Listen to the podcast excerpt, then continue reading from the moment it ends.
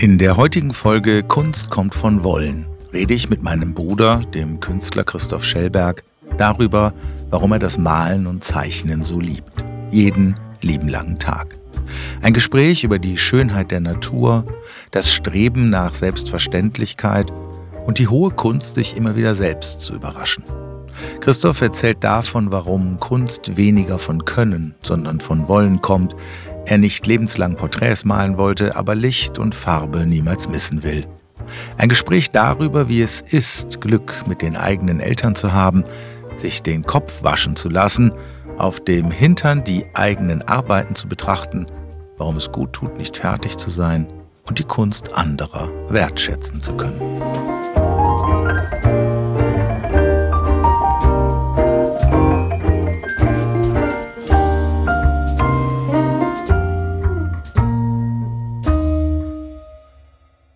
Als ich so äh, im Vorfeld überlegt habe, was, was so Fragen sein könnten, so eine, eine Sache, die mir irgendwie sofort in den Sinn kam, so ab wann bei dir so der Gedanke da war oder die Überzeugung, ähm, ich, ich möchte gern Kunst machen, ich möchte gern malen, ich möchte gern zeichnen. Ich, das ist mein, meine Form, mich auszudrücken. Gezeichnet habe ich schon relativ früh viel, aber mehr Comics und Figuren, so kleine Characters. Aber ich hatte immer die Kunstakademie vor Augen, weil wir ja aus Düsseldorf sind und die wie so ein, eine Festung in der Altstadt steht. Und da waren immer interessante Leute, fand ich. Und da ich relativ viel in der Altstadt war und da aber so ganz andere Leute waren, fand ich das immer sehr spannend. Und das war immer, also was heißt immer, natürlich, nachdem ich so 16 oder so war, so ein Traum, dass man da vielleicht mal irgendwann eine Mappe abgibt. Da habe ich mich dann erkundigt, wie das denn überhaupt alles abläuft und so, aber das war in weiter Ferne. Und dann habe ich Abitur gemacht mit Kunstleistung und äh, die Lehrerin war leider äh, nicht richtig am Platz, fand ich. Aber das hat mich doch sehr motiviert. Äh, die war, glaube ich, wichtig in dem Zusammenhang. Und als ich Zivildienst gemacht habe, war da ein sehr netter Chef. Der hat mich dann, nachdem ich ihm erzählt hatte, dass ich gerne eine Mappe machen möchte an der Kunstakademie oder mich vielleicht auch woanders bewerben möchte, äh, angehalten, ihm Bilder zu malen. Und dann habe ich ihm Picasso kopiert und Boxer im Ring, die ich auf einem Schwarz-Weiß-Foto gefunden habe. Der hat immer so gefragt, mal mal das, mal mal das und ich brauche noch was fürs Wohnzimmer. Das fand ich schon toll genug, dass da einer ist, der sich das dann noch aufhängt. Und äh, die, der Zivildienst war in der Psychiatrie in Düsseldorf und da gab es eben einen Werkraum und da wollte nie einer hin, außer, außer mir und da war dann auch manchmal nicht so viel zu tun. Da habe ich dem dann seine Bilder gemalt und ab und zu mir auch mal eins. Und viel gezeichnet und dann habe ich irgendwann in Düsseldorf und in Hamburg an der HFBK äh, jeweils eine Mappe eingereicht, die aber relativ identisch war. Ich habe äh, ganz viele kleine Zeichnungen gemacht, die dann zusammengefasst in der Mappe ähm, auf großen Blättern doch relativ äh, opulent wurde das. Und dann habe ich gesagt, dann mache ich die gleiche Mappe eigentlich nochmal, habe ich alle Zeichnungen zweimal gemacht. In Hamburg haben sie mich dann genommen und in Düsseldorf nicht. Und so ging das los. Wie kam Hamburg eigentlich? Wie kam das so äh, äh ins Spiel als Idee? Ich fand das eine spannende Stadt. Ja, ja. ja. Also, ja. Ich hatte mich, ich war auch sehr naiv, ich habe mich da nicht richtig erkundigt. Ich war sehr oft auf den Rundgängen in Düsseldorf und äh, war jetzt gewohnt, dass da eine Malerschule ist mit klassischer Bildhauerei und dachte, das ist doch bestimmt in Hamburg auch so. Und kam da an und da hat im Grunde keiner gemalt. Sehr viele Installationen, sehr viel Kunst, die ich so noch nie gesehen hatte. Spannend, aber ein äh, bisschen fehl am Platz war ich ja. da mit dem, was ich auch machen wollte. Und äh, bin dann da zwei Jahre gewesen, klassenlos, habe dann dem und dem mal was gezeigt. Der Werner Büttner hat sich nur über meine, meine Mappe amüsiert und sich totgelacht. Weil? Weil er das alles albern fand und Oldschool amateurhaft. Oder ich weiß es nicht. Ja, okay.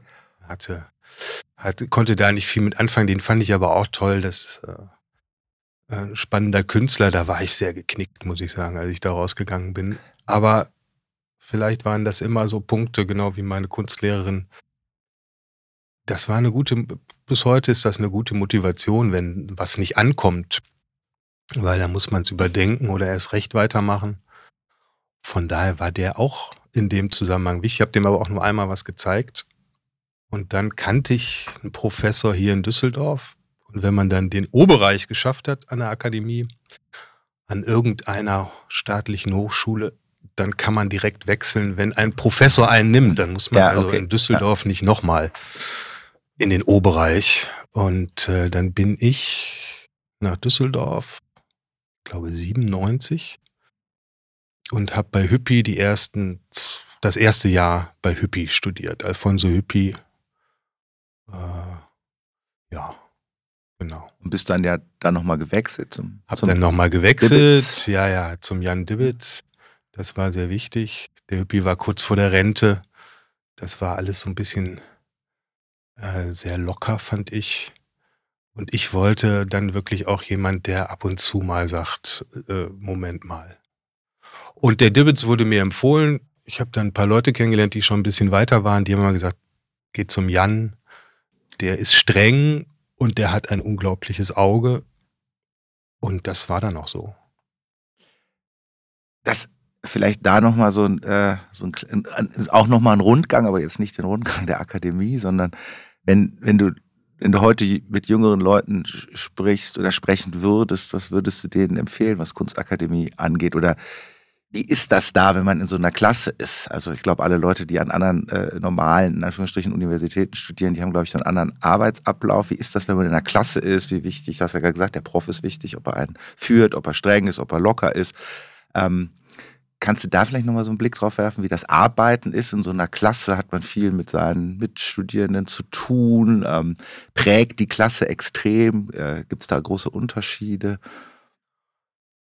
Man fängt an, zwei Semester im Orientierungsbereich und da gibt es oder gab es damals bei uns in Hamburg einen Lehrer, das war im Grunde auch schon eine Klasse.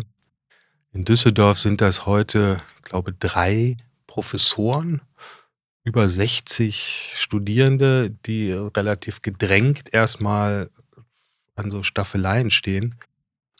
Und das ist schon mal ziemlich wild, weil ich würde sagen, der das Kunststudium ist wie so eine zweite Pubertät.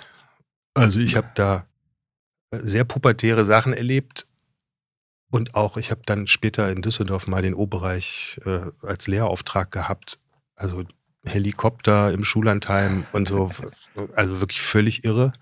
Aber ich glaube, das ist auch einfach richtig, weil man sich da ja in so ein Künstlertum so reindenkt im O-Bereich das ist ja bei vielen dann so ein lang gehegter Wunsch und es ist auch nicht ganz einfach, da aufgenommen zu werden. Und dann fühlt man sich schon sehr wie so ein fast etablierter Künstler. Und dann wird da aber nochmal geguckt, ist der überhaupt fähig, jetzt in eine, in eine Künstlerklasse zu kommen, weil die Professoren ja gerade in Düsseldorf alles Künstler sind. Und äh, in Hamburg war das auch so. Das waren alles Leute, die auch auf dem Kunstmarkt was zu tun hatten und die äh, ja ihre eigene Kunst haben und dementsprechend sind die Klassen natürlich sehr unterschiedlich. Und wenn man dann in die richtige Klasse kommt, ist man natürlich doppelt stolz und ähm, geht mit geschwollener Brust da durch die Gänge und die Gänge sind ja sehr lang. Also das, das ist schon alles auch äh, von Anfang an ganz schöner Stress und sehr ego. Und äh, die Hüppi-Klasse, die war toll, weil der Hüppi unglaublich unterschiedliche Leute ausgesucht hat und eben äh, alles dabei hatte, von Installationen über klassische Skulptur und Malerei und Zeichnung und so weiter. Ähm, der Dibbitz hatte eine reine Malerklasse. Das sind dann in dem Fall waren wir in drei Räumen. Und äh, das ist auch immer ein bisschen Gehake. Wenn einer nicht äh, auftaucht, dann hat er natürlich auch nicht viel Platz. Ähm, da, ist, da lernt man schon wo es auch später wahrscheinlich im Kunstmarkt drauf ankommt, man macht los oder man, man schiebt die anderen weg, die da eben zum Kaffee trinken kommen. Und es gibt natürlich auch viele, die Kunst studieren und dann sagen, ist ja toll, da muss man ja so wenig machen und ab und zu kommt der Profmann, dann zeige ich dem Bildchen. Fand ich immer schwierig. Ich habe auch schon in Hamburg immer unglaublich viel gearbeitet und mich da nachts mit Freunden reingeschlichen und das war alles ein Riesenabenteuer. Hatte da ein offenes Fenster irgendwo sich geschaffen und ist dann da nachts hin und hat sich da in die Räume geschmuggelt. Dann die ganze Nacht gemalt. Das war ja so natürlich ja fast so literarisch. Ja. Ne? Dass man denkt, oh, das ist Wahnsinn, was ich da alles schaffe. Und, ähm, aber wenn man dann zu jemandem kommt, der eben auch mal sagt, was machst denn du da für Mist? Muss mal ein bisschen nachdenken langsam. Dann wird das ja auch ein echtes Studium. Und das war dann beim Dibbits der Fall. Der Hüppi war kurz vor der Rente und fand vieles okay. Und okay fand ich auch damals schon immer schwierig als Ansatz. Ja, kann man machen und so. Das ist ja in der Kunst, man muss ja meiner Meinung nach komplett durchgehen durch die Sachen und auch riskant arbeiten, um überhaupt was zu entwickeln, was einen selber ähm, trägt oder bei Laune hält oder, oder überrascht und so weiter. Und deswegen bin ich dann auch zum Dibbits, weil der zu mir gesagt hat, äh, was, was soll denn das hier, was Sie mir da hinstellen? Wollen Sie ein Richterreplikant sein? Und, oder wollen Sie einfach Sachen machen, die Ihnen Spaß machen? Ne? Das können natürlich andere Künstler nachmachen, aber da haben Sie hier keinen Platz bei mir in der Klasse.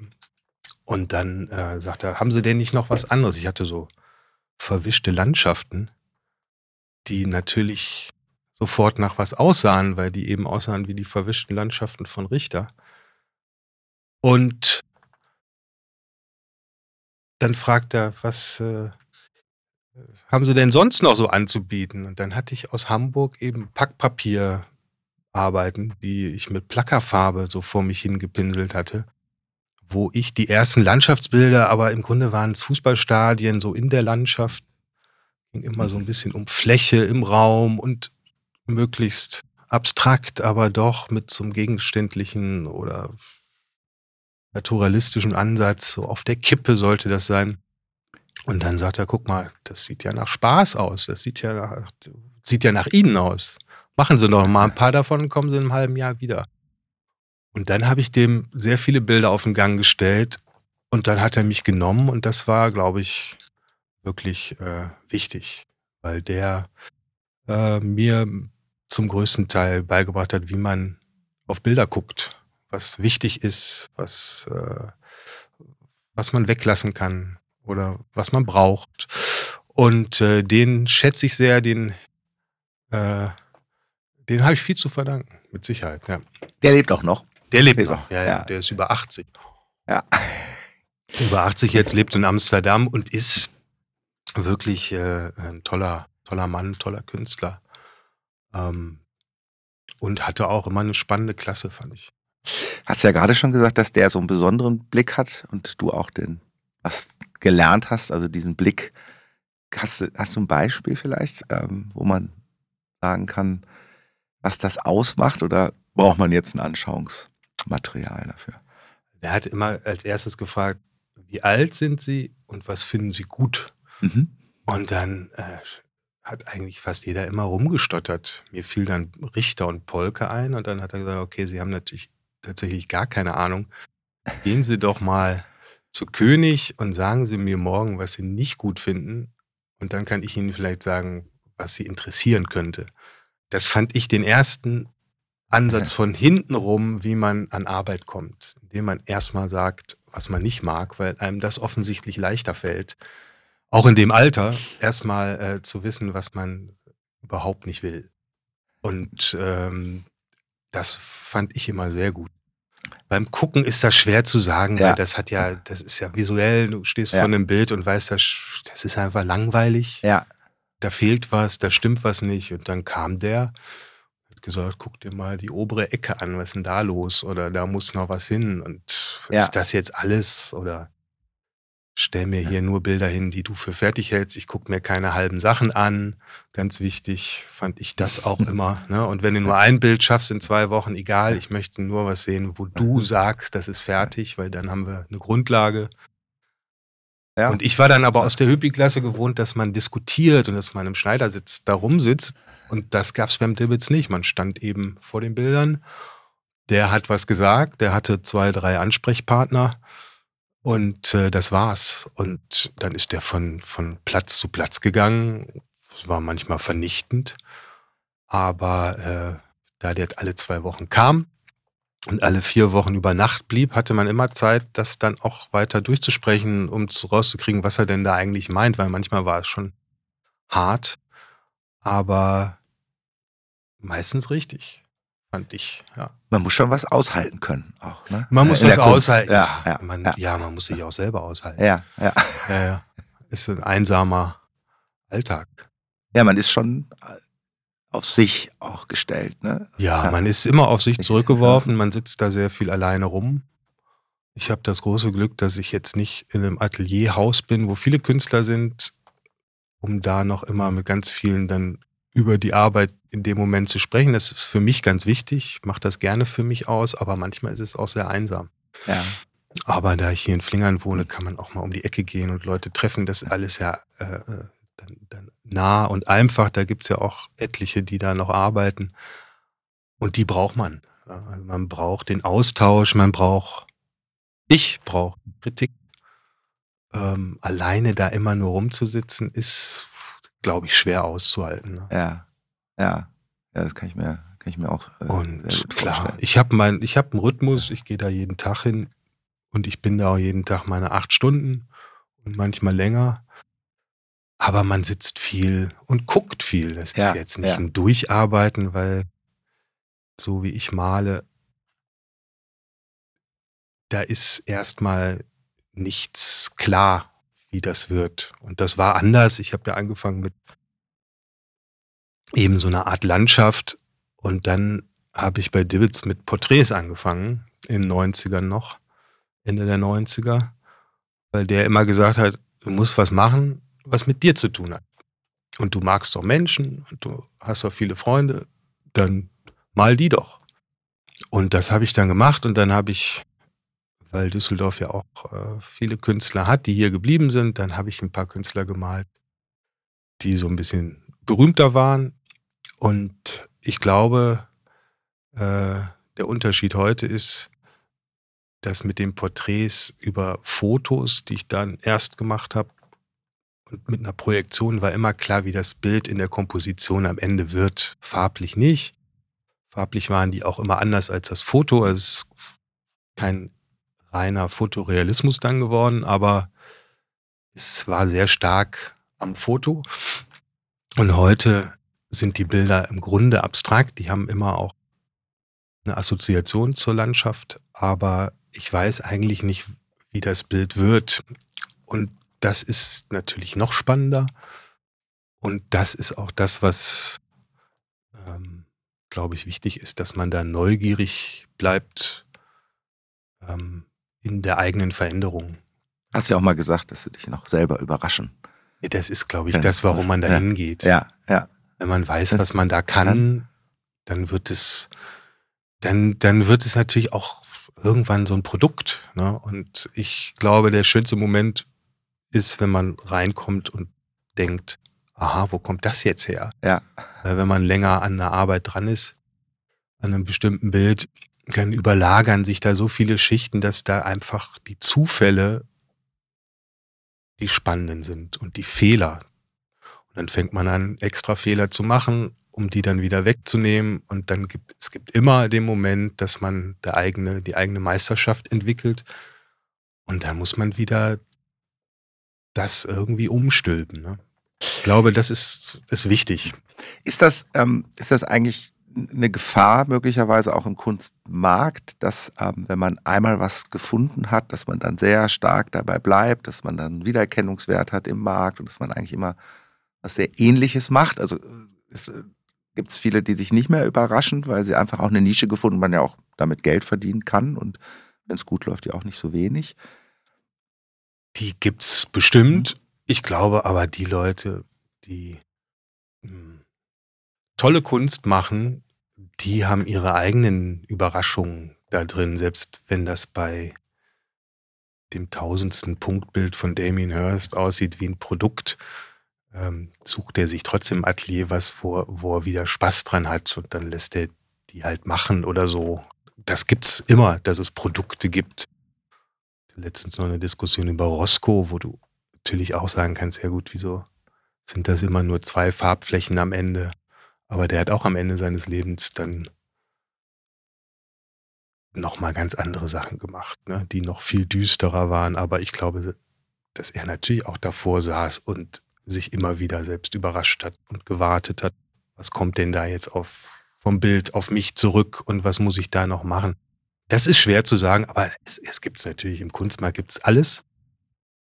Und im Kunstmarkt wird auch viel getrickst und so weiter. Und natürlich werden auch Leute forciert, bei dem zu bleiben, was sie da eben erfolgreich machen. Und äh, aber die Auswüchse im Kunstmarkt, das ist ja nochmal ein ganz eigener Podcast, glaube ich. Da kann man sich viel zu anhören, auch bei anderen, aber ähm, die spannenden Künstler entwickeln sich, würde ich sagen, über die Jahre. Und äh, auf jeden Fall die Künstler, die ich spannend finde, haben sich auch oft überdacht und ähm, Sachen gemacht, die einen erstmal überraschen wieder. Ne?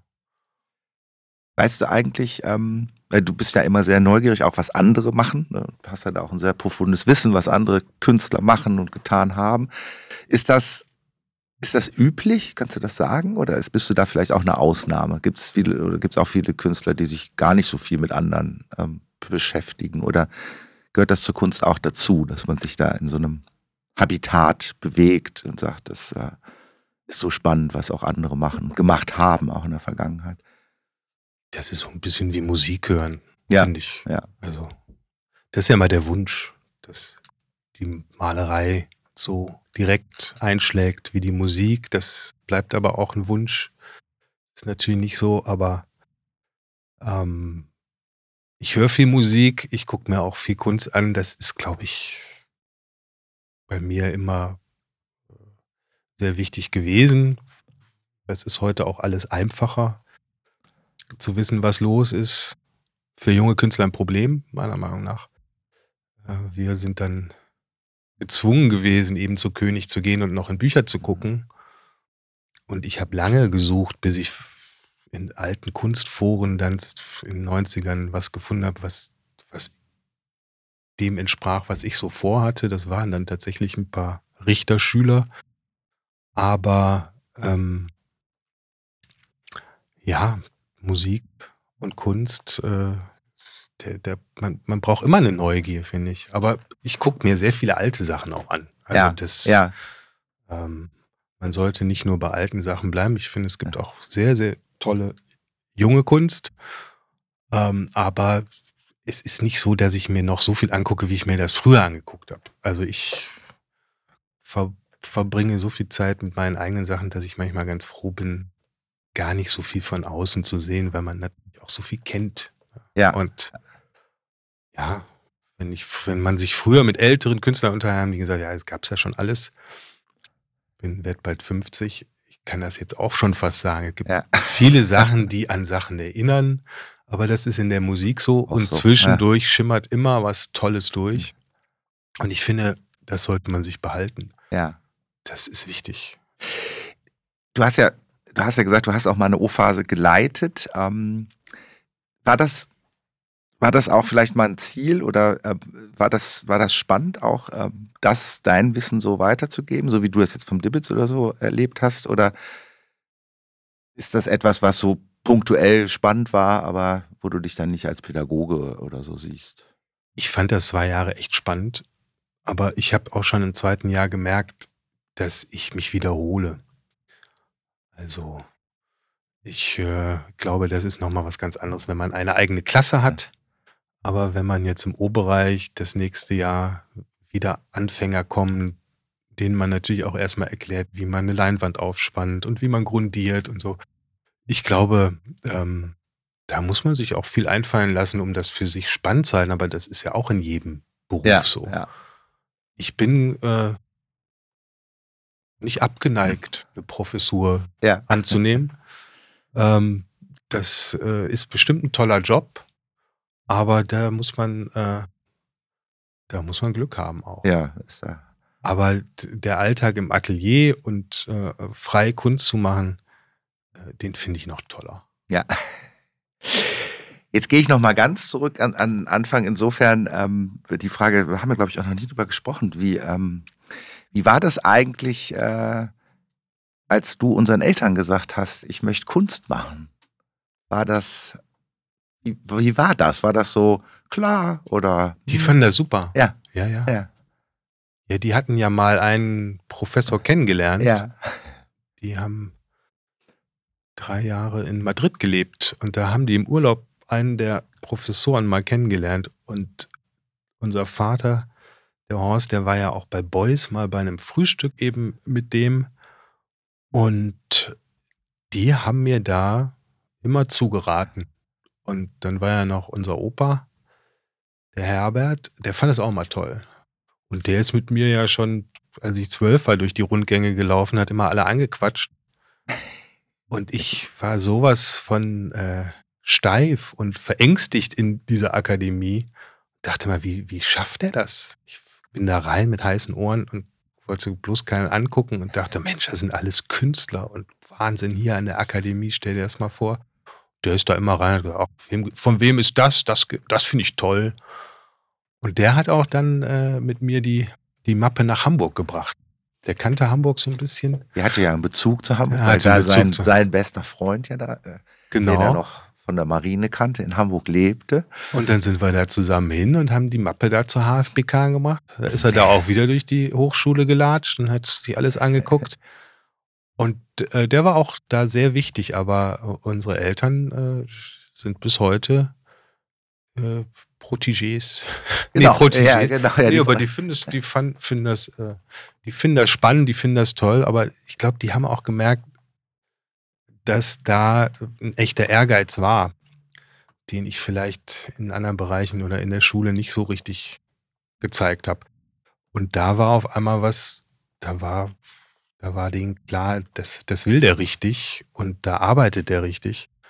Und auch diese Mappen, da habe ich unterm Dach gesessen und die Mappen gemacht, da haben die manchmal den Kopf geschüttelt, wo das alles herkam. Und das fand ich dann natürlich auch toll, dass endlich mal einer sagt, oh, guck mal hier, was, was, ma- was da schafft er was, ne? Da, da hat er Spaß dran, da,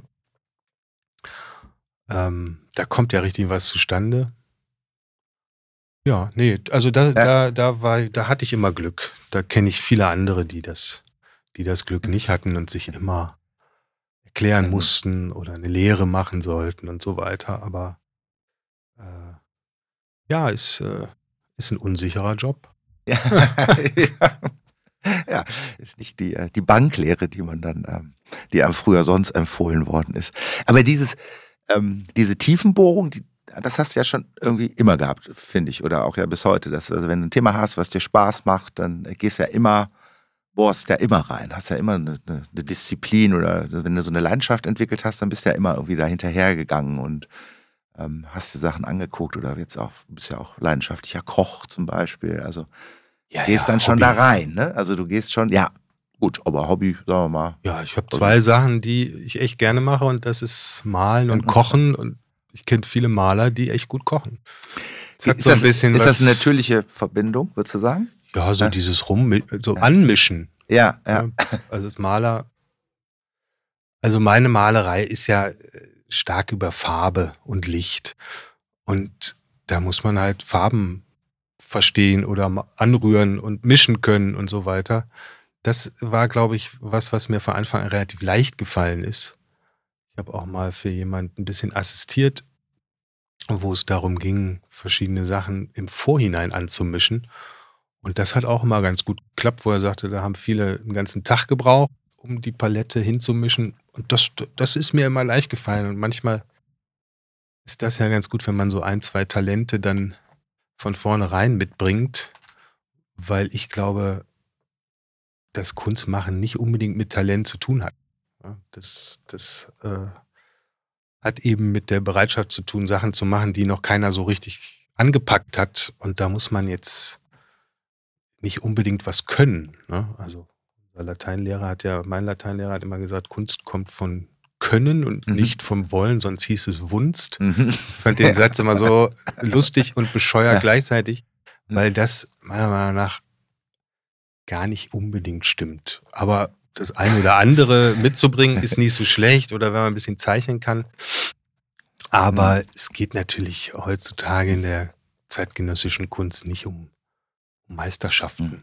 Ne, sondern um Ideen und um irgend, ja, also wirklich den, den Mut, Sachen neu was zu neu denken oder weiterzubringen. Ja, es geht ja nicht immer unbedingt darum, was Originäres zu schaffen, denke ich, sondern es geht auch darum, Sachen, die liegen gelassen worden sind, weiterzutreiben. Da gibt es genug, die, wo dann eben, so wie du sagst, vielleicht manche Leute sehr ähnlich jahrelang dann am Schluss gearbeitet haben, wo man sagt, wieso ist der denn nicht den Schritt weiter? Aber es ging vielleicht in der Zeit ja, nicht. Ja. ja. Also ist Kunst doch Wunst eigentlich. so, das vielleicht, ja, ja. Das, das, Wollen, ähm, du hast mal einen anderen Satz gesagt, den fand ich damals irgendwie auch gut, den habe ich schon so oft weitererzählt. Ähm, wenn Leute sagen, das könnte ich ja auch, also vorm Bild stehen oder ja. so, sagen, das könnte ich ja auch. Dann hast du mal gesagt, ja, dann mach mal. Ja, oder äh, hast du aber nicht gemacht. Ja, oder hast du aber nicht gemacht, genau. Ja. ja. Also wollen, was machen, was, was Neues machen. Ja. Ähm, Ideen sind schön, aber mach, mach mal. Das fand ich irgendwie auch. Ja, das macht Kunst dann auch aus. Das muss ich ja schon zeigen irgendwo. Muss ich ja irgendwo manifestieren. Das ist ja. Es ist ja auch oft aus der Zeit heraus. Mhm. Also wenn du dir so Leute wie Barnett Newman anguckst, ne, wo die äh, Hände über den Kopf geschlagen haben und gesagt, das kann ja jeder Anstreicher. Ne? Zwei rote, eine rote Fläche und eine blaue und ein Streifen dazwischen. Aber es war natürlich ein, ein Zeichen in der Zeit, in den 50er Jahren in der Kunst, wo alle abstrakt expressiv gemalt haben, da macht einer das. Da, da geht es darum, wirklich einen Schritt weiter zu gehen. Ne? Und deswegen gibt es ja jetzt eine schöne Ausstellung hier in der Kunsthalle von der Martha Jungwirth. Die ist aus Österreich und 82 und macht expressive Bilder, wo aber relativ wenig drauf ist manchmal, wo eigentlich viele mit einem Fragezeichen davor stehen. Aber das ist ein, ein, eine echt starke Ausstellung, kann ich sehr empfehlen. Und da ist jemand, die, die, die ist da halt hingekommen in den letzten 60 Jahren und hat an was, ist an was dran geblieben und es ist sehr eigen. Und das ist ja wichtig in der Kunst, dass sich was entwickelt, was eben eigen ist und was eine Handschrift hat. Und natürlich gibt es leichtfertige Sachen, gibt es in allen Bereichen. Und das ist dann vielleicht auch keine gute Kunst, aber es kann auch was leichter herkommen mit sehr viel Gefühl und mit sehr viel Köpfchen. Und dann ist es halt toll. Aber äh, Lässigkeit in der Kunst oder so ist okay. Ja, ja, das Bild ja, habe ich jetzt mal so rausgegeben.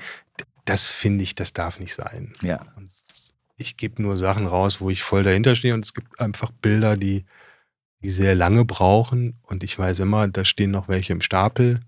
Da habe ich kein Gefühl dazu. Die sind so egal und die müssen dann noch mal ran. Mhm. Also die hole ich dann wieder raus und manchmal kommt da was ganz anderes drüber. Und das hat sich aber auch über die Zeit entwickelt, weil ich dann eben mit den Porträts, die in der Konstruktion immer klar angelegt war, irgendwann so gelangweilt war, dass ich das nicht mehr machen wollte. Aber festgestellt habe, dass die eben dazu geführt haben, dass ich noch mehr verstanden habe, wie, wie Farbe funktioniert oder wie ein Bildaufbau funktioniert und wie das mit der Lasur funktioniert, dass da wirklich Licht reinkommt, dass da eine Haptik dass man denkt, oh ja, das könnte man fast anfassen, die Haut und, und so weiter. Da habe ich viel gelernt, aber das mein Leben lang Porträts zu malen, ähm, das, das habe ich ganz früh gedacht, nee, das geht gar nicht. Mhm. Also, und, und da muss man sich dann, glaube ich, einfach, muss man sich selber folgen. Und deswegen glaube ich auch, dass die meisten, die eben irgendwo landen, wo dann jedes Bild gleich aussieht, da eben mit leben können, sonst würden sie es nicht machen. Ja. Ne? Und deswegen ist das auch immer legitim. solange das starke Bilder sind. Wenn die dann aber auch leicht fertig werden oder wenn die dann dünn werden und lahm und langweilig, dann muss man vielleicht mal wieder was ändern. Aber solange die alle mit der gleichen Stärke gemalt sind, ähm, ist mir das recht. Also hast, hast, hast du mal ähm, wo wir jetzt gerade dabei sind, ähm, also was auch Widerstände ja vielleicht zu überwinden. Also ich kann mich zumindest daran erinnern, bei den Porträts war das ja auch manchmal so, dass viele, wieso macht das denn nicht weiter, sind doch so toll, die Porträts, wieso macht er jetzt was anderes? Höre ich bis heute. Ja, ja, bis ja. Höre ich ja, bis heute. War doch ein, ne, und auch ich weil. verstehe das gar nicht. Ja, ja. Warum du das nicht weit, das konntest du doch am allerbesten. Ja. Aber das, da geht es wieder dann um Können und das kann ich auch heute noch, das kann ich auch wahrscheinlich noch in zehn Jahren. Das ist eben vielleicht auch interessant beim Malen, auch wenn man das fünf Jahre nicht macht. Die Malerei entwickelt sich weiter. Also wenn ich jetzt ein Porträt male, sieht das anders aus als das letzte Porträt, was ich vor drei Jahren gemalt habe, bin ich mir ganz sicher. Aber da muss es irgendwie so einen Anreiz geben, der die letzten Jahre immer eher familiär war, weil ich dann meine Tochter so alle zwei Jahre mal porträtiere. Aber selbst da frage ich mir, was soll die dann damit irgendwann? Ne? Da hat die dann fünf Porträts von sich, das ist ja auch Quatsch. Ähm, für sie, ja, schweres Erbe sowieso. Ähm, ich habe ja auch ein paar Lager, wo ja, Bilder drin stehen und ne, dann muss, muss die da irgendwann mit umgehen können, mit, mit, meinem, mit meinen Lagern. Deswegen muss man die nicht noch voller malen. Kommt, äh, kommt ähm, kommt da ab und zu auch mal was weg? Also sortierst du Sachen aus, wo du sagst, das, ja, ja, ja, ja das, ja. Das brauche ich jetzt Hab ich nicht grade, mehr. Ja, habe ich gerade ja. mal wieder gemacht. Ja. Ist das äh, ist das ein schmerzhafter Prozess oder ist das eher? Oh, das befreiend. Das befreiend. Ja. ja, ja Aber das sind dann auch Bilder, wo man wirklich denkt, die sind egal, die sind okay und die Nee, das, äh, das mache ich nicht oft, weil ich eigentlich der Meinung bin, man kann ein Bild so lange malen, bis es entweder gut ist oder bis es gar nichts mehr gibt, dann kann man es aber auch weiß übermalen, dann muss man es nicht kaputt machen. Ja, ja. Weil äh, auch die Schichtung finde ich ja interessant, wenn da noch was drunter liegt. Das, das hat ja alles, das macht ja was, äh, glaube ich, mit dem, mit dem Ausdruck eines Bildes. Je länger, also meine Arbeit geht über Licht und geht aber auch über Zeit, weil Malerei ist ja sowas wie eigengeschriebene Zeit.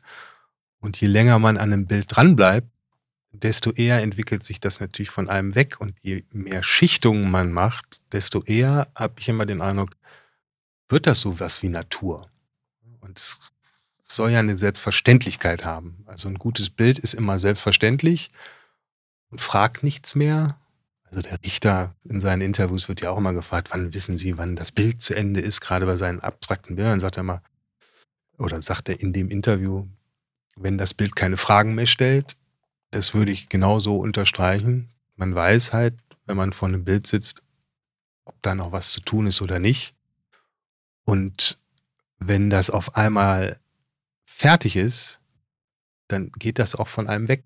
Und das ist, glaube ich, eine Bestrebung. Man will was machen, was danach auch ein Eigenleben Für führt, sich, ja, aber, aber, ein ganz selbstverständliches. Ja. Und dann sage ich immer, guck mal da raus, da liegen 100 Blätter. Würdest du nie sagen, da ist eins dabei, was irgendwie nicht so aussieht wie ein Blatt. So, und das ist Natur, die ist immer mhm. selbstverständlich. Ja. Ne? Man guckt nicht auf ein Blatt und äh, jetzt im Herbst vielleicht eher, oh, das sieht ja, ja, ganz anders aus als sonst, aber trotzdem ist es ein Blatt und trotzdem ist es richtig.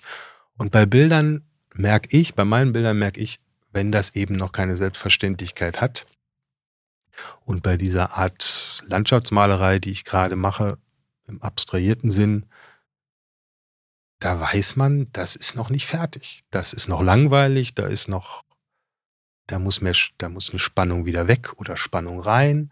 Und das ist ja immer dieses Balancieren. Man balanciert die ganze Zeit Spannungen hin und her und das hat ja mit Kompositionsregeln auch, also es gibt ja in der Kunst tatsächlich Regeln, wo man weiß, alle reagieren gleich, die Netzhaut reagiert gleich, das Gehirn reagiert gleich, ob das der goldene Schnitt ist, ob das Farbkontraste ähm, sind oder hell-dunkel-Kontraste. Man, man hat so eine Ahnung, dass über die Jahrhunderte, dass Menschen gleich reagieren, wenn sie bestimmte Formationen wahrnehmen. Und die kann man sich natürlich zunutze machen, aber die brauchen auch immer Spannung und Entspannung und irgendwann macht es Pling, wenn man Glück hat und dann ist da sowas wie so ein Blatt, was rumliegt. Und das ist, glaube ich, im Moment mein, äh, meine große Freiheit. Also die Bilder, die eben mit einer leeren Leinwand anfangen und nicht mit einem Foto, einer Projektion und dann ähm, einer Könnerschaft, äh, die machen mir mehr Laune, mhm. absolut. Und die sind auch stärker, finde ich. Also die, die stehen so für sich und die haben teilweise, auch wenn sie ganz klein sind, ich mache auch äh, skizzenhaft sehr kleine Bilder im Moment, die haben trotzdem eine ne, ne Wirkung, die auch ein großes Bild haben kann. Und das ist auch immer eine Untersuchung, ne? dass man auch die Größen der Bilder immer verändert, dass man die Pinsel ab und zu verändert. Also gibt es viel, viele Künstler, die das auch in Interviews beschreiben. Ne? Nimm doch einfach mal einen Spachtel anstatt die letzten zehn Jahre Pinsel, ne? um einfach das System, das eigene System wieder aufzubrechen. Und ich glaube, ähm, das hat aber sehr stark mit dem eigenen Charakter auch zu tun. Ne? Es gibt viele Leute, die gerne immer dasselbe machen. Ne? Und die dann wissen, was zu tun ist. Also gibt es auch tolle Interviews von Mark Rothjan zum Beispiel, den ich sehr schätze, ein amerikanischer Maler, der so im Grunde zwei parallele Arbeitsstränge hat. Und der eine besteht daraus, dass er die übrig gebliebene Ölfarbe, die er von anderen Bildern runterkratzt, in sehr konstruierte strahlenförmige, abstrakte Bilder überträgt. Und da weiß er genau, was zu tun ist. Und das beschreibt er als sehr angenehm zwischen diesen anderen Bildern, wo er gar nicht weiß, was rauskommt, dass er dann eben auch tatsächlich die Farbe, die da übrig bleibt, für die anderen Bilder benutzt. Spannend. Ich finde das äh, spannend, ja. Das, ja, das, Aus, das Ausbalancieren das, das fand ich gerade spannend, dass du beschrieben hast, dass es halt einerseits hast du einen goldenen Schnitt, du hast halt, also man bewegt sich im Prinzip in Leitplanken so, aber dazwischen ist halt wahnsinnig viel möglich. Das habe ich am Anfang schon gedacht, als du es gesagt hast. Dass es einerseits gibt es Kriterien, aber die sind halt nicht so objektiviert, so kanonisch wie vielleicht in anderen Bereichen, ähm, dass dazwischen noch so viel Spannung möglich ist. Dann ist mir noch was anderes, als du gesprochen hast eingefallen, äh, weil du über die Kunsthalle gesprochen hast und ja selber auch in der Kunsthalle letztlich ausgestellt hast. Gab es ja auch äh, Vorfelddiskussionen um den Titel der ähm, Ausstellung äh, vor dem Hintergrund des äh, Ukraine-Krieges. Und wie politisch ist Kunst eigentlich? Das kommt auf die Kunst an. Ja. Aber ich glaube, die Kunst ist eigentlich immer politisch. Ja. ja. Weil sie auch immer ein Statement zur Gegenwart darstellt? Sie automatisch, würde ich sagen. Ja. Auch wenn man ähm, das nicht überall unbedingt auf den ersten Blick sieht. Aber klar ist das, was gegenwärtig gemalt und produziert und gebildhauert wird, auch immer ein Kommentar zu der Zeit. Aber es gibt natürlich explizit politische Kunst und da zähle ich mich nicht dazu. Ja, ja. Und ich finde es auch tatsächlich ganz interessant, wenn man die Bilder nicht unbedingt im zeitgenössischen Kontext wahrnimmt, sondern da vielleicht, also mir ging es ja immer um Schönheit. Also meine Bilder waren von Anfang an, ich wollte immer schöne Dinge in die Welt bringen, ähm, ja, die vielleicht ganz viel mit Natur zu tun haben und der Schönheit der Natur. Und ähm, deswegen kann man meine Bilder auch außerhalb der Zeit glaube ich, lesen und man weiß manchmal nicht so genau, die könnten auch aus den 70ern sein und vielleicht aus den 60ern. Ne? Und der Minimalismus war immer spannend, auch in der Lehre unseres Professors. Ähm, da habe ich immer sehr genau hingeguckt, die Amerikaner und so weiter. Ähm, aber explizit politisch bin ich da nicht. Nee. Du hast ja ähm, es war auch eine Ausstellung, glaube ich, von dir, die Yes hieß. Also, ja. Äh, da ja. ist ja auch nochmal, weil du gerade gesagt hast, Schönheit, Natur, Positives, also was Bejahendes ähm, auch in der Kunst. Da vielleicht zu dem Zeitpunkt auch vielleicht ein bisschen Gegenentwurf gewesen zu nicht so bejahenden Tendenzen das in der ist, Kunst. Ja, ja, das, das ist ein Gegenentwurf zu einer Kunst, die sich immer noch auf die 80er Jahre bezieht. Und da gibt es natürlich große Helden in der Kunst, äh, auch aus Deutschland große Helden, die auch mit einer Negation immer gespielt haben. Aber ich glaube, da ist auch viel falsch, viel verstanden, falsch verstanden worden. Und da haben ganze Generationen in einem Pseudopunk ähm, versucht, das so weiterzutragen. Ich habe mich immer als Gegenentwurf dazu gesehen, auch wenn ich das alles sehr mag, was damals stattgefunden hat, aber die Verweigerung oder die Verneinung der Malerei und die Diskussion darüber, dass die Malerei sowieso tot ist, aber trotzdem malen war, fand ich ab, ab so einem gewissen Punkt etwas müßig, weil ich auch da wirklich denke, das ist so durchdekliniert in vielen Bereichen.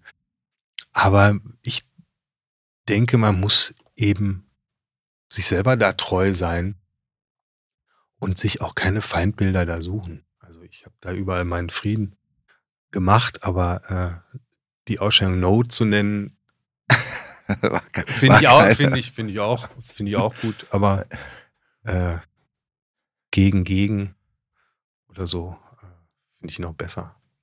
Gibt es eigentlich, also du hast es ja vorhin gesagt, bei, bei Dibbits oder äh, auch bei, bei Hippie, so dieses, ähm, in dem Zusammenhang, was dir nicht gefällt, ist so okay. Also wenn irgendwas so lauwarm ist, irgendwie so dazwischen rumwabert.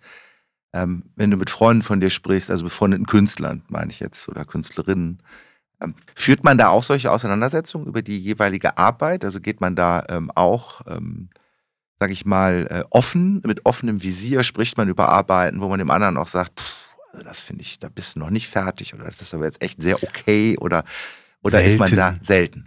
selten? Würdest du das, äh, man ist, geht dann schon schonend eher miteinander um oder? Also ich habe Glück, ich habe ein, zwei Leute, die das so mit mir machen, wo wir, wo wir das so machen. Ähm, aber es ist nicht so oft. Und wenn man sich trifft auf Eröffnungen und so, ist das eigentlich eher selten. Und dann gibt es immer die Mythen aus den 80ern, dass das noch ganz anders früher war. Ich bin mir da gar nicht so sicher. Ich glaube, man will auch erstmal seine Ruhe haben und sei gar nicht so rumstreiten. Aber klar, ich denke schon auch aus der politisierten Zeit in, in den Jahren wurde schon ein bisschen anders agiert und das haben wir an der Akademie auch noch anders gemacht. Aber man darf auch nicht vergessen, es bleiben gar nicht so viele übrig aus dem eigenen Jahrgang, die überhaupt im Markt stattfinden. Und man ist dann dann doch eher wohlwollend, würde ich sagen. Man unterhält sich öfter über den Kunstmarkt, als dass man jetzt voll reingeht und den anderen kritisiert. Aber ich glaube, man braucht das. Also ich bin ganz froh, dass ich da ein, zwei Leute habe, die da sehr, ähm, die das, die das noch mit mir, äh, wo man das untereinander macht. Aber ähm, das sind natürlich auch Freunde und man ist dann auch, ja, die Kunst ist schwierig. Man ist auch äh, natürlich besser befreundet, wenn man seine Kunst mag. So, ja, das ist ja. in, in dem Bereich, das ist äh, ja auch oft ein schwieriger Bereich, weil es so stark mit dem eigenen Ego zu tun hat und weil man so viel da reinsteckt, und wenn man es dann zeigt, sich so viel Blöße gibt, dass das sehr anstrengend ist äh, untereinander und ja, da gibt es auch viele Sätze drüber. Es gibt keine Freundschaften unter, untereinander bei Künstlern.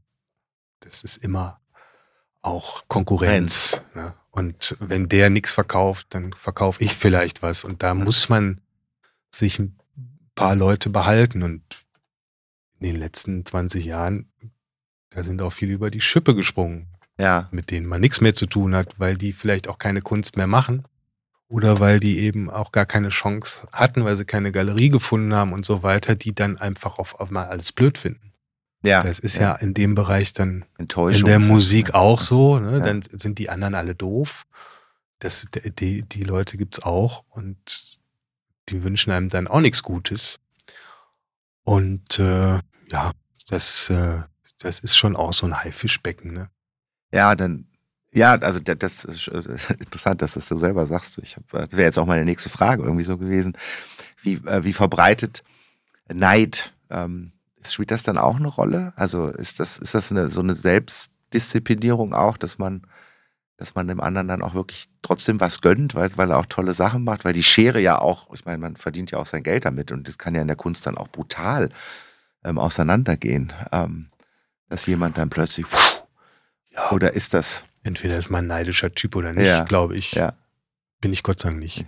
ja, Aber ähm, klar ist das manchmal schwierig, ne? wenn einer durch die Decke geht.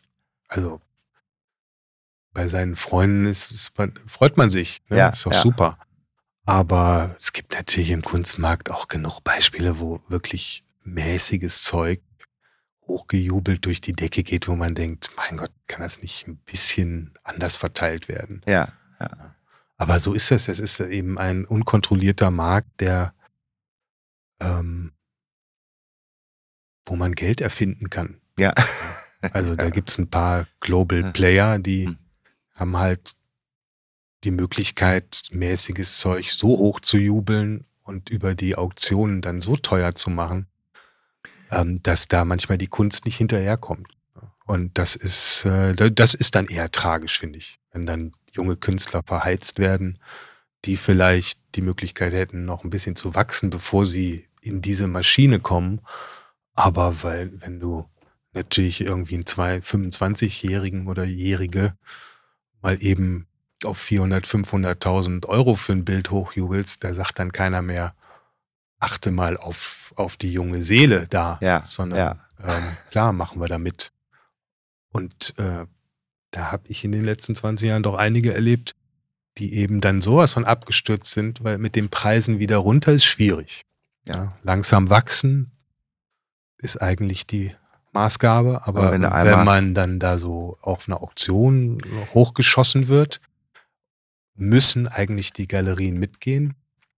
Und wenn dann alles einbricht, weil natürlich, wenn da noch kein Werk ist und die Bilder werden so hochgejubelt und eins wird ganz teuer verkauft bei Christie's oder Sotheby's, werfen alle anderen das günstig gekaufte da auch rein. Und dann sagt Christie's und Sotheby's, oh nee, aber 50 von den Bildern können wir jetzt aber nicht annehmen. Und dann bricht knackt das schon meistens. Und dann kann die Galerie nicht sagen, ah ja, wir hatten das jetzt auf 50.000 hoch, jetzt kostet es aber wieder 15, weil dann ist die Glaubwürdigkeit Halt weg. dahin. Und das ist, das ist natürlich ja, immer die Kritik an unserem Markt, aber das hat mit meinem Markt eigentlich nichts zu tun. ne? Also das, man kann sich das alles durchlesen und das ist auch das, was immer besprochen wird. Es geht in der Kunst immer um viel Geld und die Leute, die sich eigentlich nicht für Kunst interessieren, wissen aber immer wenigstens über das Geld dann zu, zu reden und, und, und zu Stammtischen. Aber das hat ja eigentlich nichts mit Kunst zu tun, Ja. sondern das ist eben ein Markt, der von ein paar Big Playern bespielt wird. Und die können das, aber die mittleren Galerien, die können das nicht. Das können nur die ganz fetten, wenn ich jetzt sage, komm, wir, wir, wir tun mal was auf die Auktion und jubeln das hoch, da geht halt keiner mit. Ja. ne? So, aber wenn ihr das mit einer jungen Künstlerin macht, die bei einer fetten Galerie ist, dann, dann funktioniert es, wird dann gestützt. Das heißt, also jetzt nur mal so von der, wie der Markt so äh, aussieht, so grundsätzlich, also wenn man, wenn man Künstler oder Künstlerin ist, im besten Fall hat man eine Galerie. Gibt es auch Künstler, die sich selber äh, vermarkten oder ist das ja die absolute Ausnahme? Das bestimmt, ja. Gibt's bestimmt, aber, bestimmt. aber jetzt keine relevanten Künstler. Kann man Wüsste ich jetzt nicht, Okay, nee. Ja. Also es gibt natürlich ganz äh, große, äh, also erfolgreiche Künstler, die dann sagen, ich mache das aber eigentlich alles selber. Ähm, das ist dann aber eine andere Ausgangsposition. Wenn du sowieso gut aufgestellt bist mit mehreren weltweit agierenden Galerien, kannst du auch sagen, so, äh, ich mache da jetzt andere ähm, Konditionen und das läuft jetzt alles über mich. Da, die Beispiele gibt's auch. Ähm, aber die sind dann sowieso schon fest im Sattel. ja, okay. Aber sonst, ohne Galerie als junger Künstler ist es echt schwierig. Das heißt, Weil du du findest nicht statt. Ein, genau, findest, das heißt, du hast dann eine Galerie oder wenn du groß bist, sogar mehrere weltweit, dass Ja. du da unterschiedliche Märkte bespielen kannst. Dann gibt es in dem Galeriemarkt sehr große. Ja. Und dann gibt es noch die Auktionen. So, Ja. das heißt, und die funktionieren so, dass denen praktisch Bilder angeboten werden Ja. oder große Galerien pushen und sagen, wir machen jetzt mal. Ja. Und dann tauchen Bilder auf, ne? Das hast du ja dann, ähm, hast du als Künstler, hast du das dann eigentlich in der Hand, was auf Auktionen landet? Oder ist das, nee? Also bei mir werden jetzt nächstes Jahr wieder zwei Porträts äh, bei Christie's versteigert. Da habe ich gar keinen Einfluss drauf. Wo kommt, also das sind praktisch. Die sind verkauft worden in Amerika. Okay. Die sind aus der Ausstellung damals in New York. Und die Käufer äh, verkaufen die jetzt. Die praktisch. Käufer gucken jetzt ihre Sammlung an und sagen, das, das passt da nicht mehr rein. Da ist ja. jetzt ja auch porträtmäßig nichts mehr nachgekommen. Also ja. Brauchen wir jetzt nicht mehr zu hoffen, dass der jetzt hier der Porträt-Guy äh, Superstar wird. Und dann verkaufen die das. Oder ja. es gefällt ihnen einfach nicht mehr. Ne? Ja, ja. Das ist ja, auch, mein Gott, muss ja nicht äh, 20 Jahre einem gefallen, was man da mal irgendwann gekauft hat. Ich, ich denke, ähm, das ist schon ganz legitim, ne? dass man ja. da ab und zu mal wieder auftaucht. Aber äh, das ist jetzt in meinem Fall alles nicht so tragisch, weil selbst wenn die durchfallen, das sind halt die Porträts, die mache ich sowieso nicht mehr. Ja. Und das kommt aus einer Zeit, wo ich in New York eine Galerie hatte, der sowieso nur auf Händlerbasis an, an Leute verkauft hat, die damals schon immer geguckt haben, was zu kaufen, was vielleicht mal groß wird. Okay, also immer. Und alles, was, was bei den Auktionshäusern in meinem Porträtbereich gelandet sind, kommt alles aus der Quelle.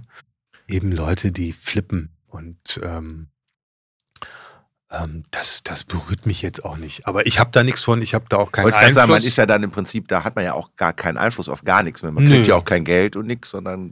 Äh, das weiß ich gar nicht. Ich glaube, es gibt doch, ein neues Gesetz. Ja. Oder was heißt neu? Das dass man am Wiederverkauf Jahre, auch noch beteiligt dass man da irgendwie ein Prozent. Ich, ich ja, weiß okay, das nicht genau, aber ja, das spielt nicht so eine große Rolle. Aber ähm, die haben sich jetzt an, äh, an die deutsche Galerie gewendet und äh, das fand ich schon mal ganz gut. Die wollten ein bisschen noch Informationen und so haben. Also das äh, passiert ja nicht, ohne dass man das mitkriegt. Das habe ich auch schon erlebt, dass man das zufällig mitkriegt, weil man im Internet äh, äh, ist und, und auf einmal sieht, oh, wo kommt das jetzt auf einmal her? Da habe ich auch schon skurrile Sachen erlebt, aber ähm, das hat mich früher total gestresst. Natürlich, so als junger Maler äh, kurz nach dem Studium, wenn sowas dann auf einmal bei einer Auktion schon wieder landet. Aber mein Gott, das ist jetzt äh, wirklich altes Zeug. Und in dem Fall sind zwei, das ist ein Doppelporträt von Jeff Koons, was ich damals ah, gemacht ja, habe. Und ein kleines, ja. also drei Bilder. Und das Jeff Koons ist schon mal versteigert worden, ziemlich gut. Und keine Ahnung, ich denke da, ich denke da manchmal, das ist ja auch was, was man lernt an der Akademie, die Hoffnung, Vielleicht äh, sammelt da jetzt einer die ganzen Porträts zusammen, weil er ja. irgendwie Fan ist. Wer ja, weiß, wer ja, da kommt. Ne? Aber äh, mein Augenmerk liegt da nicht drauf. Das, das gucke ich mir, glaube ich, gar nicht richtig mehr an. Früher habe ich dann da gesessen an dem Tag und versucht rauszufinden, was denn da jetzt gelaufen ist. Ähm, das ist, glaube ich, bei Christie's mittlerweile auch. Und also die ist offen, kannst du dir dann angucken, die Auktion selber, während die läuft. Aber äh, da gibt es ja auch Auktionen, die gar nicht öffentlich so richtig sind. Ne? Also da sind nicht die großen Auktionen, wo die Warhols dann reingetragen werden. Das heißt, der äh, Galerist oder in dem Fall die Galeristin, ähm, die müssen im Grunde genommen dann gucken, ähm, dass sie halt auch Käufer finden, die passen. Also nicht jeder kann dann auch ein Bild kaufen oder guckt man schon, also man guckt man aber schon, dass man gute genau. Multiplikator, man guckt schon genau hin. Ja. Wo's, ja, man will natürlich keine Händler. Ja. Und das, der Markt ist ja ganz anders geworden. Als wir angefangen haben, war der so klitzeklein.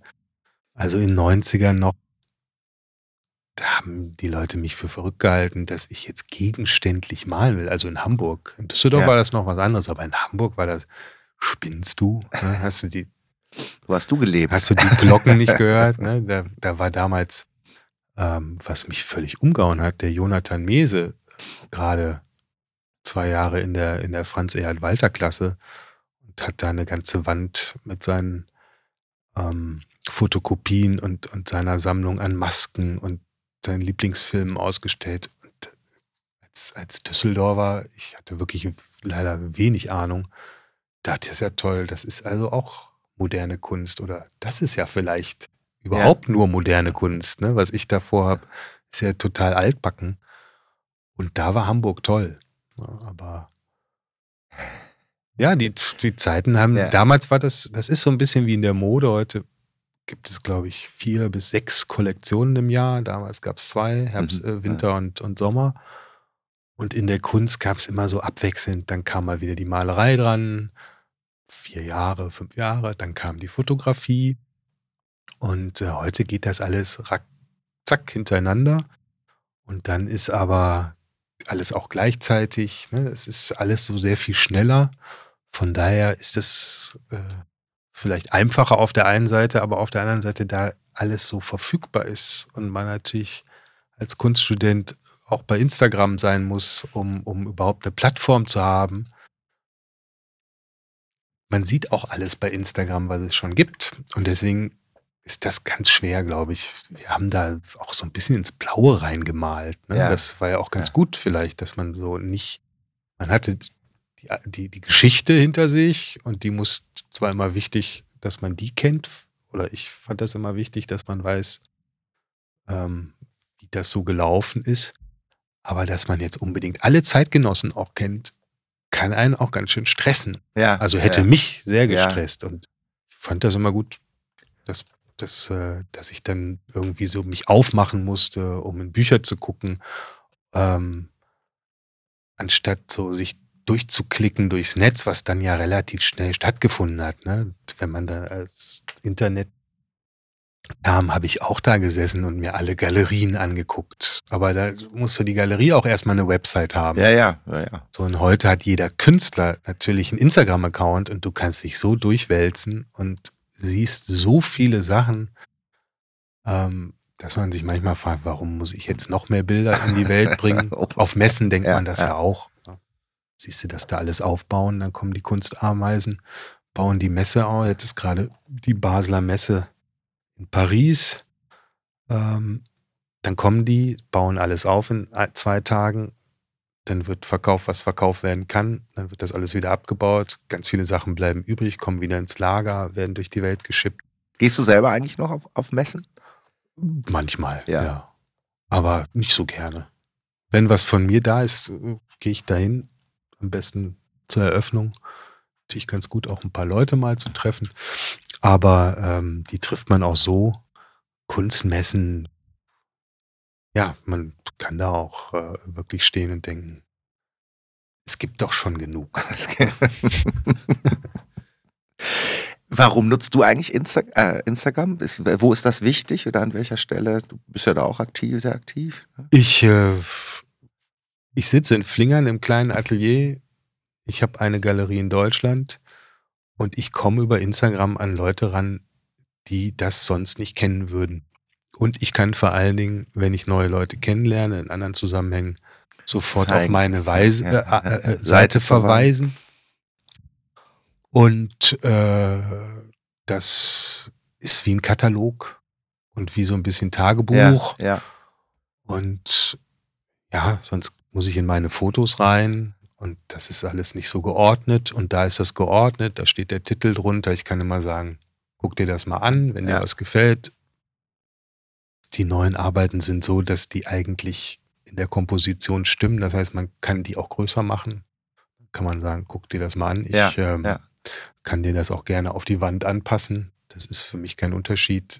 Jedes Bild ist neu und ist immer eine andere Herausforderung. Ich kann dir nicht garantieren, ich mal das dann nicht gleich, aber ähm, das ist einfach eine gute Möglichkeit, Leuten die eigene Arbeit zu zeigen. Sonst würde ich das nicht machen. Ich finde das nicht so spannend. Ich finde es auch ein bisschen frustrierend. Äh, zumal da im Moment ganz wenig passiert. Die haben das ja umgebaut. Na, nachdem Facebook das übernommen hat, wurde mehr so an TikTok Angelehnt. Ja, nutze es und ja die- selber gar nicht. und die mehr. Klicks sind äh, traurig. Ja. Also da, man hat das Gefühl, man erreicht eigentlich nur die Leute, die man sowieso so kennt. kennt. Ja. Aber es stimmt natürlich nicht, weil viele Leute liken eben nicht, aber gucken Ja, ja, trotzdem. gucken, ja. Deswegen, ich, ich habe da oft Diskussionen auch mit, äh, mit Kollegen, die das für Quatsch halten. Viele halten das aber auch für Quatsch, weil die das stresst. Ne? Ja, und weil die ja. dann dauernd da drin sind. Ja, Und die Gefahr besteht natürlich, dass man dann immer denkt, oh, jetzt muss ich noch mal gucken. Und äh, gerade die Künstler sind natürlich sehr von Likes abhängig. Ne? Also das sind ja alles zum größten Teil Menschen, die auch das wollen, dass Ja, da ja. einer ist, der Ja, das toll findet. Sonst würde man es nicht machen. Also rein für sich arbeitet kaum einer. Ja, Das halte ich für ein Gerücht. ja. Man möchte schon, Anerkennung ja, und man, ja. ja, ja, man möchte schon Leute, die das ein Herzchen dran machen. Ja, ja, klar. Ja, deswegen ist ja diese, diese Like-Logik auch so unglaublich erfolgreich, weil das ja auch total. abseits der Kunst der Mensch sich ja, freut, wenn, wenn irgendwas. wenn er gemocht oder Genau, was, was ja, er ja. macht, was das Ja. gemocht wird. Ja, und da kann man immer sagen, das ist ja, äh, also als Student habe ich immer gesagt, es ist ja toll, wenn da einer ist, der das wirklich mag, aber dass der da auch noch Geld für ausgibt, das ist ja unglaublich. Ja, ja, Ja, also das ist so doppelt. ja. Aber es reicht dann schon, wenn einer überhaupt da bei dem Rundgang, weiß ich noch, wenn da einer stehen geblieben ist. Ja, ja, also ja, ich klar. habe da auch wie so ein Wahnsinniger immer gesessen. Kannte Leute, die waren da voll cool und haben ihre Bilder aufgehängt und sind dann eine Woche eben nicht mehr hingegangen. Ja, ja. Ich habe da jeden Tag gesessen und gedacht, ist ja der Wahnsinn überhaupt, dass ich da hänge. ja, Jetzt muss ich doch auch da sein, wenn da einer kommt, dem ich da vielleicht was zu sagen kann. Ja, ne? ja. Und, ähm, vielleicht ist das sowas wie Instagram auch. Ne? ja, Man möchte eben bereit sein, falls da der richtige Like. Und das passiert halt bei Instagram Ja, teilweise, dass man Leute erreicht in Amerika, die man sonst überhaupt, an die man nie rankäme ohne Ja, eine ja. Galerie in Amerika. das ist alles. Und da ist immer dann auch, auch die Hoffnung, ne? also Ja. Kunst zu machen. Man kann das nicht, wenn man nicht denkt, das klappt irgendwie. Dann Ja. kann man diesen Job nicht machen. ne? Ja. Das muss man als Student schon drin haben, dass man davon ausgeht, dass das funktioniert und dass man da so gute Sachen hinkriegt, dass man da irgendwann von leben kann. Und äh, wenn man das nicht glaubt, dann kann man das nicht machen. Ja. Weil man sich wirklich oft im Atelier sitzt und es passiert gar nichts. Ja. Also weder auf dem Bild noch, Noch. im Leben noch äh, äh, am Kunstmarkt. Und äh, da muss man auch mit klarkommen. Also krisenfest muss man schon auch sein. Hattest du eigentlich mal so eine richtige Schaffenskrise, wo du gesagt hast, pff, Ja, ich hatte wirklich eine Art Burnout durch diese Porträts. Ich war Ja. richtig genervt von dem Gedanken, jetzt wieder zwei Ohren und zwei, Na zwei Augen, zwei Nasen zu malen. ähm, das wäre vielleicht auch mal gut gewesen. und hab, hab ja dann, äh, das ist eigentlich so ein Schlüsselerlebnis gewesen. Ich hatte äh, diese Ausstellung damals in New York gehabt und die war sehr erfolgreich. Das gab es noch eine Ausstellung in Köln. Da hatte ich einem Jahr 50 Porträts gemalt und verkauft. Und Wow. äh, war jetzt wieder, und die waren relativ groß da. Ich hatte die immer so auf 1,50 Meter, äh, zwei Meter auf 1,50 Meter. Waren echt Riesendinger. Und war aber müde davon. Und war jetzt wieder in New York und wohnte im Chelsea Hotel. Und daneben an ist dieser Spanier, legendäres Restaurant. Und weil ich da nie so richtig schlafen konnte, habe ich mich immer in die Bar gesetzt. Da war ein unheimlich netter Barkeeper. Der kannte sogar Fortuna Düsseldorf, war nämlich Fußballfan. Und da saß ich eigentlich eine Woche und war nochmal da, um eben Leute zu treffen und Fotos zu machen. Ich habe also immer über Fotos gearbeitet, nicht mit einem lebenden ähm, äh, Modell. Und äh, dann kam Isa Genskin rein. Isa Genskin, für mich eine ganz wichtige Bildhauerin, eine Deutsche, die mal mit Gerhard Richter verheiratet war und die so ein bisschen durch den Wind war. Die hatte eine lange Nacht hinter sich und war ziemlich abgerockt und bereitete damals eine Ausstellung bei David Zwirner vor und kam auch mit zwei von den Mitarbeitern rein. Und wir kamen so ins Gespräch in Deutsch und die Mitarbeiter äh, äh, nutzten die Gelegenheit, sich zu verabschieden und sind an mir vorbeigegangen und haben gesagt, take it easy, take it easy. Und die wollte einfach weiter trinken. Hat sehr getrunken da zu der Zeit. Und äh, der Barkeeper kannte mich jetzt und hat gesagt, die muss sofort gehen. Die ist hinüber, die muss gehen. Da habe ich gesagt, Moment, die ist eine der wichtigsten Bildhauerinnen dieser Welt. Die bereitet gerade äh, eine Ausstellung vor und die Gelegenheit kannst du mir jetzt nicht nehmen. Jetzt stell ihr bitte was zu trinken hin. Und dann haben wir da eine Stunde gequatscht. Und dann über alles Mögliche, auch über Kunst. Und dann sagt sie irgendwann, ja, was machst du denn so? Und dann habe ich gesagt, ja, ich mal Porträts und bin wieder hier, um Leute zu treffen, aber wie das so ist, ne, das, äh, Termine äh, klappen nicht immer. Dann habe ich gerade einen Anruf gekriegt, ja, vielleicht heute, vielleicht morgen, keine Ahnung. Dann habe ich gesagt, aber mein Flug geht doch morgen. Ja, schauen wir mal. Und ich fühlte mich eben überhaupt nicht wie so ein Künstler, sondern wie so ein Bittsteller. Und das war zu Studentenzeiten alles noch super. Da war ich halt Fan und dann habe ich Alex Katz getroffen oder George Kondo oder Damien Hirst. Das fand ich super, weil ich auch gleichzeitig denen dann meine Arbeit zeigen konnte ja. und mehrere Professoren hatte, die was dazu gesagt haben. Das war wirklich auch gerade bei Alex Katz wirklich toll. Der hat nochmal ganz andere Sachen gesagt und mir auch nochmal den Kopf gewaschen. Und dann sagte ich, ja, wie? Und sonst so? Und dann habe ich gesagt, nee, das ist ja das Problem. Deswegen bin ich ja so frustriert, weil ich einfach immer so wie so ein Stalker auf der Suche jetzt gerade bin, dass da jetzt so tolle andere Künstler, die ich malen kann, auftauchen.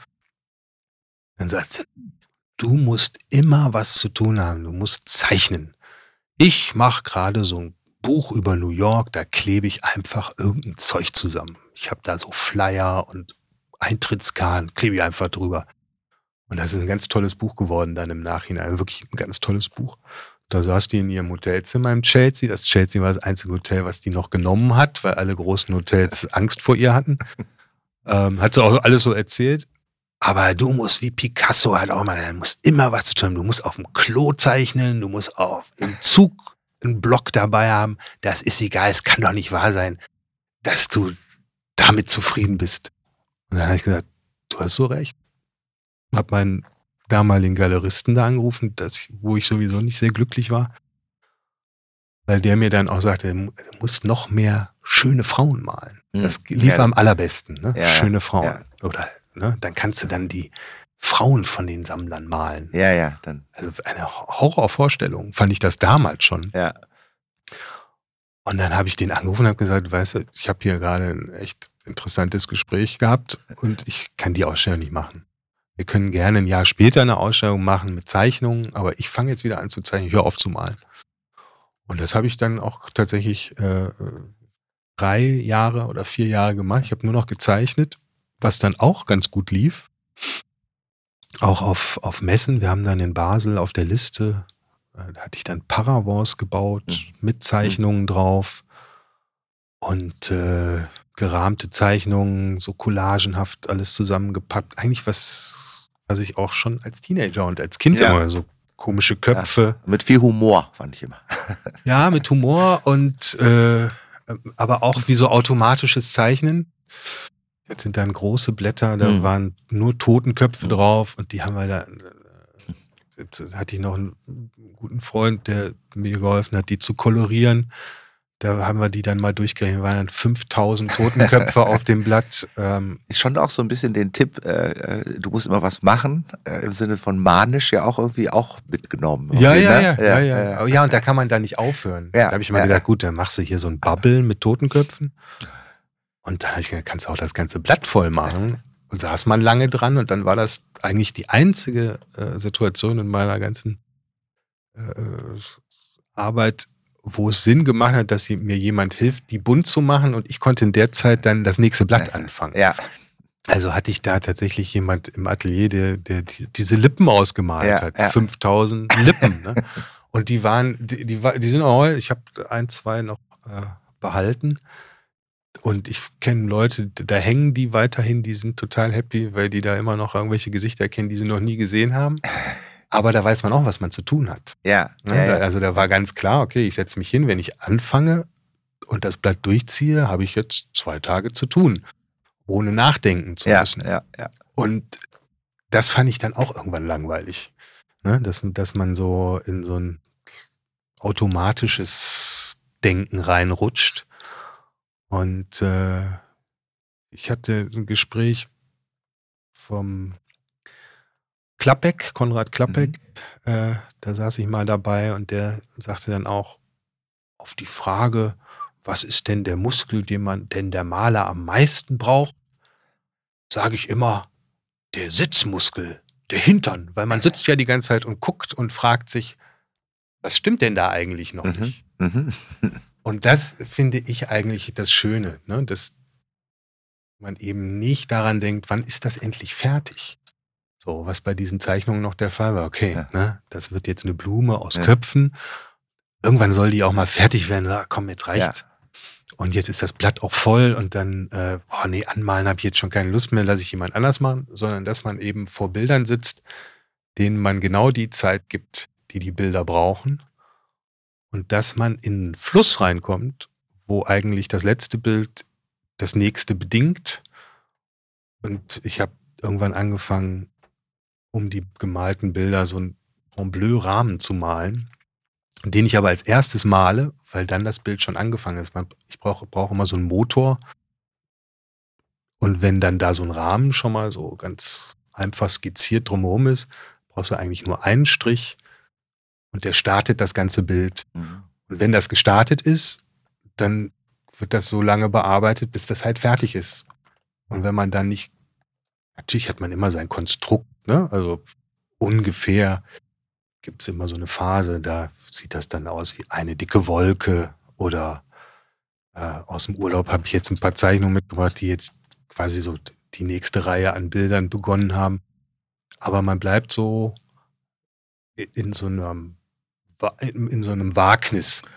Und, äh, und man hat halt Zeit. Man ist nicht so, ich bin nicht mehr so gestresst. Früher war ich immer so gestresst. Ich wollte auch mal, dass das, dass ein Bild in zwei Tagen sitzt und so. Ne? Also ich lese nicht sehr viel, aber ich lese Interviews mit anderen Künstlern oder Biografien und so. Und da hat man so viel im Kopf, was andere so für sich entdeckt haben. Und da war eine Zeit lang immer ein Interview von Luke Teumanns, der sagt, so ein Bild muss in einer Nacht stehen und dann kann man noch so ein bisschen rumfummeln, aber eigentlich muss das sitzen. Und das, das glaube ich nicht mehr. Ich glaube, ein Mhm. Bild ist egal, wie lange das dauert. Ich habe mittlerweile Bilder, weil die dann auch im Stapel verschwinden, die dann wirklich von, jetzt hatte ich eins 2000, habe ich das offensichtlich aufgezogen. Dann habe ich es, glaube ich, 2015 übermalt. Und jetzt habe ich nochmal was geändert. Dann steht da halt 2000, 2015, 2022. Da habe ich mich bei Balthus und so früher immer gefragt, wie kommt das? Das ist ein Bild acht Jahre, aber der hat das einfach auch umgedreht, Ja. weggestellt.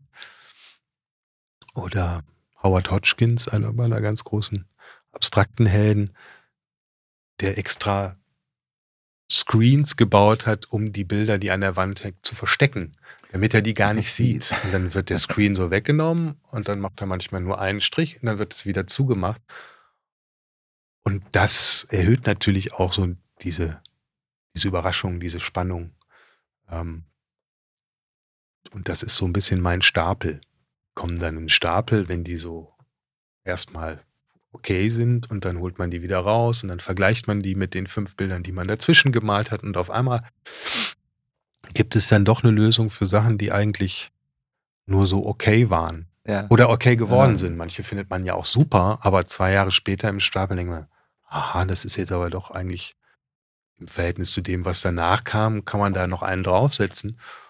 Und äh, ist auch ein Luxus, wenn man die Sachen um sich rum behält. Das ist vielleicht auch der Luxus, äh, den die Leute nicht haben, die eben in zwei, drei großen Galerien sind, wo immer Nachfrage ist, wo dann klar ist, dass alles, was du in dem Jahr gemalt hast, entweder in Ausstellungen oder auf Messen landet. Und dann hast du eben keine Bilder, die über drei Jahre da im Atelier vor sich hin reifen. Ja. Und den muss man sich dann wieder nehmen. Der muss man seinen Galeristen wahrscheinlich sagen, nee, äh, Moment, äh, die, die brauche ich noch hier. Und das ist dann gar nicht leicht, wenn Ja. es mal läuft. Ja. ne? Ja.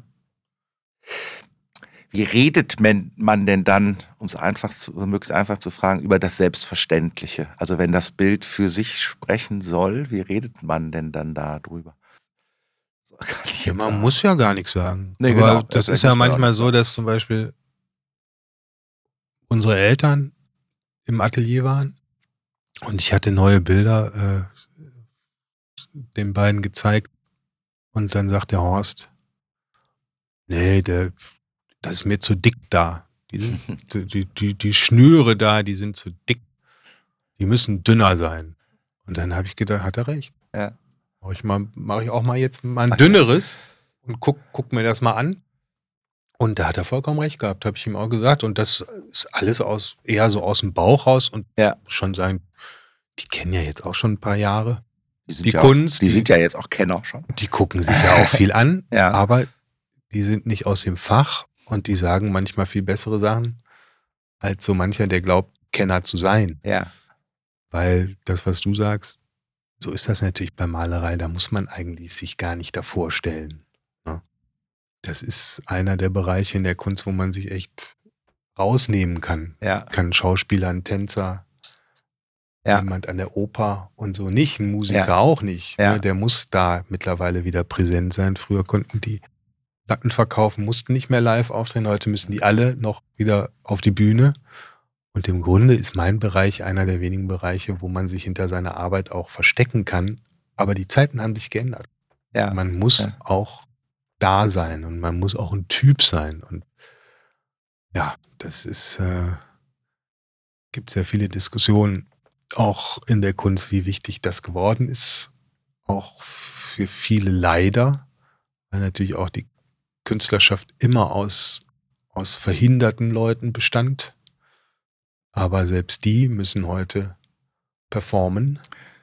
Und alle, die wichtig sind, können das auch. Ja, also Also- schon ein anderer Auftritts. Ich kenne Druck, wen, ne? kenn Ja, wenig Künstler, die wirklich an der Spitze sind, die nicht auch gleichzeitig einen Eindruck machen, wenn sie in den Raum kommen Ja, ja, und äh, ja, sich formulieren ja, können, ja. dir in die Augen gucken können und so. Also die Nerds verschwinden immer mehr, habe ich das Gefühl.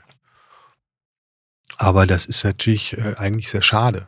Nicht nur die, die, das Bild oder die, die Arbeit ist selbstverständlich, sondern der Auftritt ist auch, Muss auch, selbst, ja, ja. selbst, Ja, ja. selbstverständlich. Ja. Ja, und der Ort, ne, ist natürlich was anderes, wenn du in New York lebst und in New York ähm, auftrittst, als, als in Recklinghausen. Ne?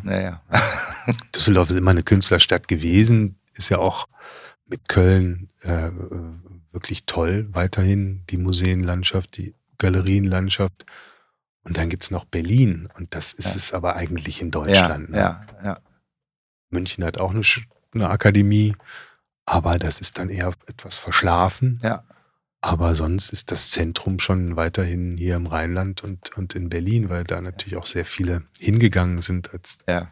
als man da noch günstig leben konnte. Da, da, damals. Ja, ist ein bisschen her. Ja, ich habe zum Abschluss ähm, eine Frage, die mir so durch den Kopf geschossen ist, ähm, weil du ja so farbig bist. Gibt es eigentlich irgendeine Farbe, die du nicht magst? Nee, Nee. nee. wüsste ich nicht. Ich, Ja. Es gibt Farben, die ich mir noch, die noch nicht in der Arbeit sind, Ja. aber da ändert sich auch gerade einiges. Ähm, nee, ich glaube nicht. Ja. Halte ich mir alle offen. Sehr gut. Es gibt jetzt auch Braun und Grau. Ja, siehste. Ja, schön, dass, ähm, dass du da warst. Sehr gerne. Hat großen Spaß gemacht, fand ich. Ähm, Danke. Und guck mal, eine Stunde 27. Nicht schlecht, kann der Micha äh, viel schneiden. Kannst dich schon drauf freuen, Micha. Ähm, Muss er viel schneiden. ja, nicht schneiden, sondern ähm, weil es so lang ist. Ne? Hat, er- hat er mal ein bisschen mehr zu tun. Ne? Also- Aber ist er jetzt schon gewohnt. In diesem Sinne, Vielen Dankeschön. Danke dir. An beide Michas. Ciao. Ciao. Das war Der liebe lange Tag. Der Podcast mit tollen Menschen, die spannende Dinge tun. Eine Produktion von Michael Schellberg und Michael Scheibenreiter Musik.